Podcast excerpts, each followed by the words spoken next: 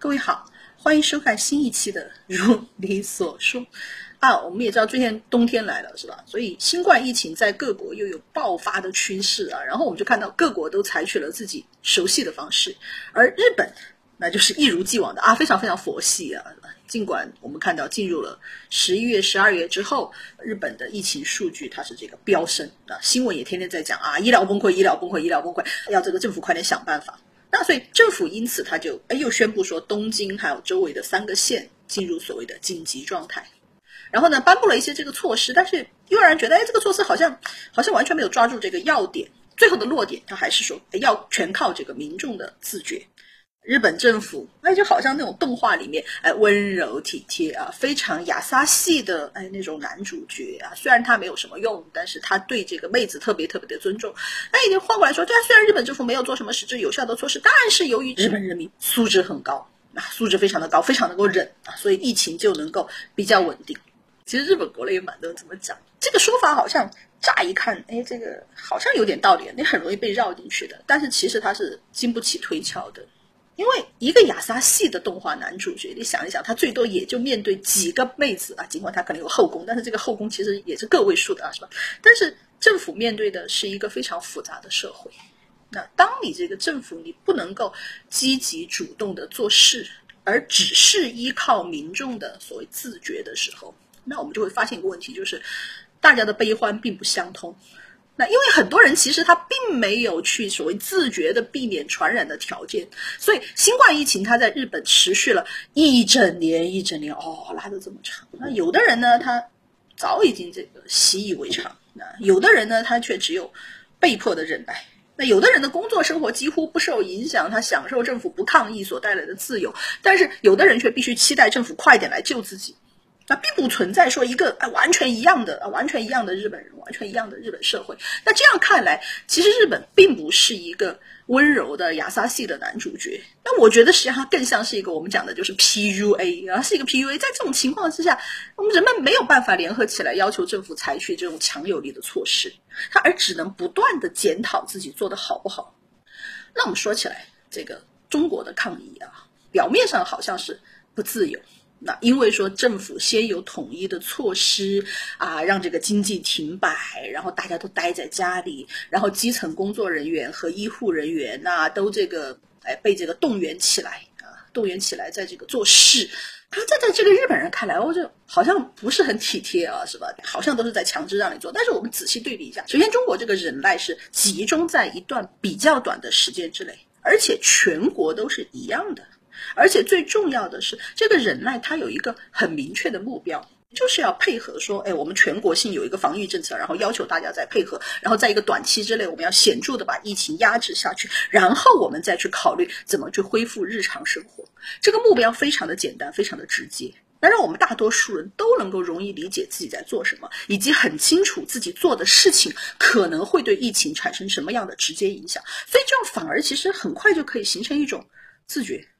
所以，因为有这么一个共同的目标，所以当时我们会感觉到，总的来说，大家的一体感啊是比较强的。啊，有人得了病啊，一般情况下不会有人觉得啊，这全是你自己的责任。那相反，实际上前几天日本有一个研究机构，他做了一个调查，他调查几个主要国家当中，有更多的日本人会觉得得了新冠是你自己活该，是你自己的责任呐，不要怪社会啊，是吧？所以这是一个在日本的比较独特的一个现象，这跟中国我觉得形成一个非常大的这个对比。那就像我们前一期讲过的，那因为种种种种的原因，那日本它不可能采取这个很强力的措施，那所以政策的主旨就是让日本民众自己这个自诉啊，说白了就是说让每个人你自己看着办吧。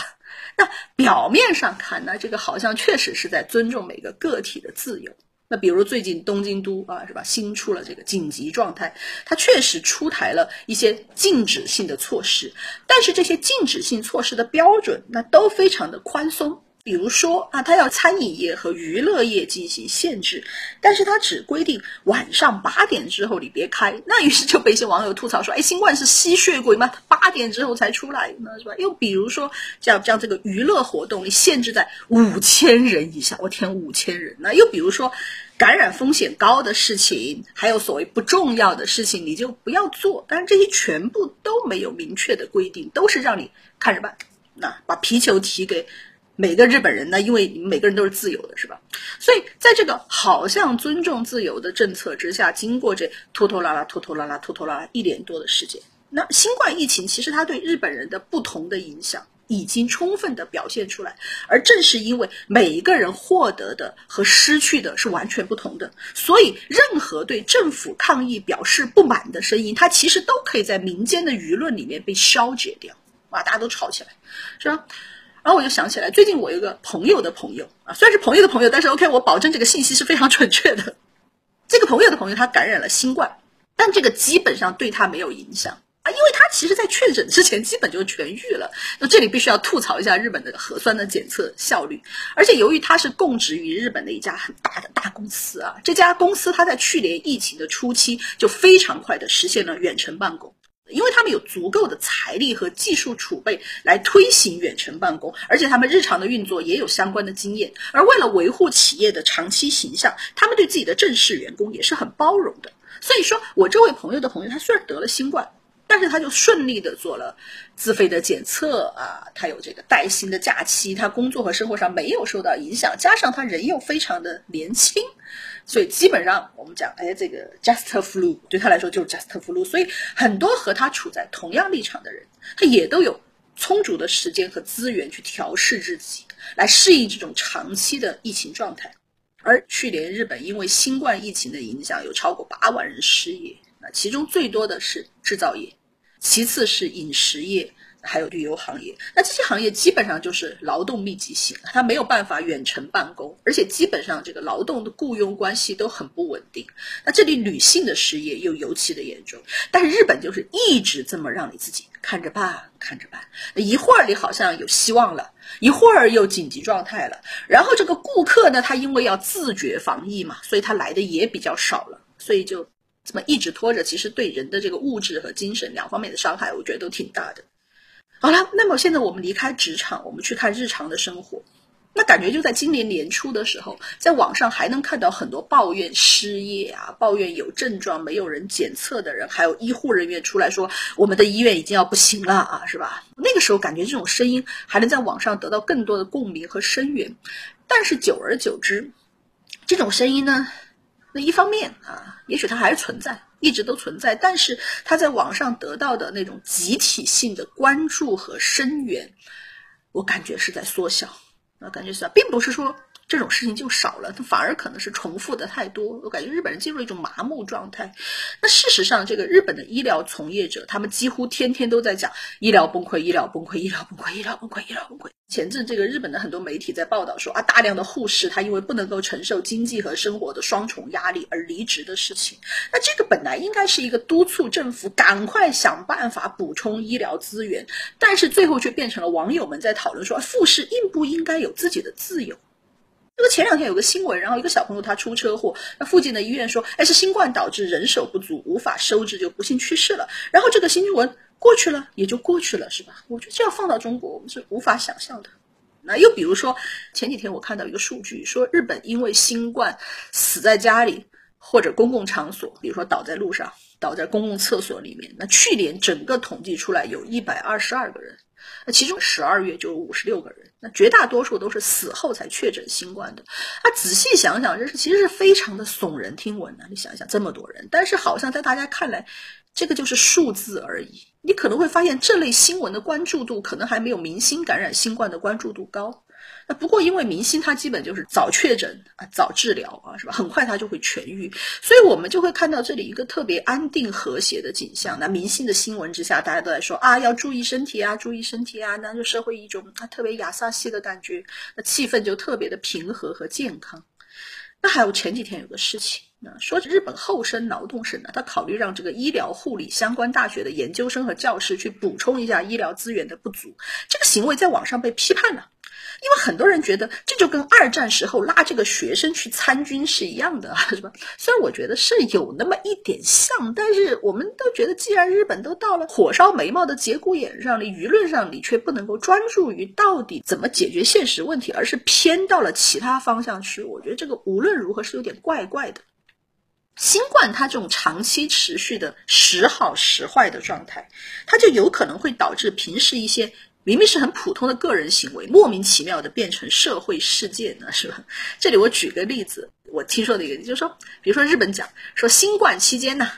大家尽量不要做不重要或者不紧急的事情。那么到底什么是不重要、不紧急？其实对每个人来说显然是不同的。比如讲，哎，我们典型的例子，那么可能从社会分工的角度看，这个娱乐活动那肯定是不重要、不紧急的。但是如果我们从从业者的角度来说，这就是吃饭的工作，那什么？那显然是又重要又紧急的。那所以你娱乐活动要不要继续，就变成一个很大的社会问题。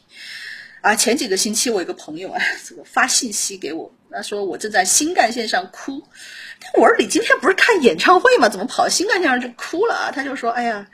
他要看的那个乐队里面，就当天有人就确诊了新冠，然后他们就在临进场之前就被赶出来了。所以这种事情，你站在这个娱乐从业者的角度，你会觉得，哎，运气太差了，会亏钱呢，然后工作人员发不起工资嘛，很焦虑。那站在这个粉丝的角度，就是觉得我疫情期间呢，我忍了又忍，我好不容易准备嗨一下啊，是吧？但是白高兴一场。但是站在这个旁观者的角度说，就是你就是艺人和粉丝，你们为了私欲啊，把这么多人集中在。在一起，差点导致群体感染，那可能就会进行一些负面的评价。但其实各方都有自己忍无可忍的委屈啊，是吧？旁观者会觉得，我平时努力的保持社交距离，可能连外出吃饭我都要放弃，但是自己的努力就要被你们这些粉丝给破坏掉，就想起来觉得非常的不安。但是粉丝就会觉得，哎呀，这个娱乐一直是自己日常生活当中必不可少的部分，自己在疫情期间要忍受很多其他的困难，这搞不好就是我唯一的精神支柱。所以你会看到，这个时候他并没有政府或者是一个权威，他来说绝对不要办集体活动，而是暧昧的给你说，哦，你做好预防工作，你就可以办哦。但是在日本，现在很多传染路径它不明确的情况之下，你会不会感染上，其实和你工作做的充不充分没有很必然的联系，他可能很多时候要交给运气。所以到了最后，不管哪一方都会觉得自己很委屈。那这种在平时的社会环境当中可有可无的矛盾，在疫情当中就有可能会变成一个舆论冲突的主题。那么这种事情常态化，我觉得它肯定不是一个好事。我觉得是要有一个共同的目标，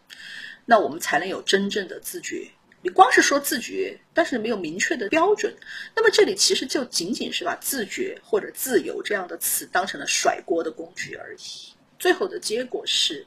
人与人的悲欢不能够相通。那我们人与人陷入一种这个，我怎么讲，互相警惕或者是互相伤害的状态。唉，唉，我也希望啊，我个人站在我的角度，也希望这种状态在在日本可以快点得到改善吧。好了，这一期就到这里，我们下期再见。理性观世界，自信看中国。深度知识尽在观视频。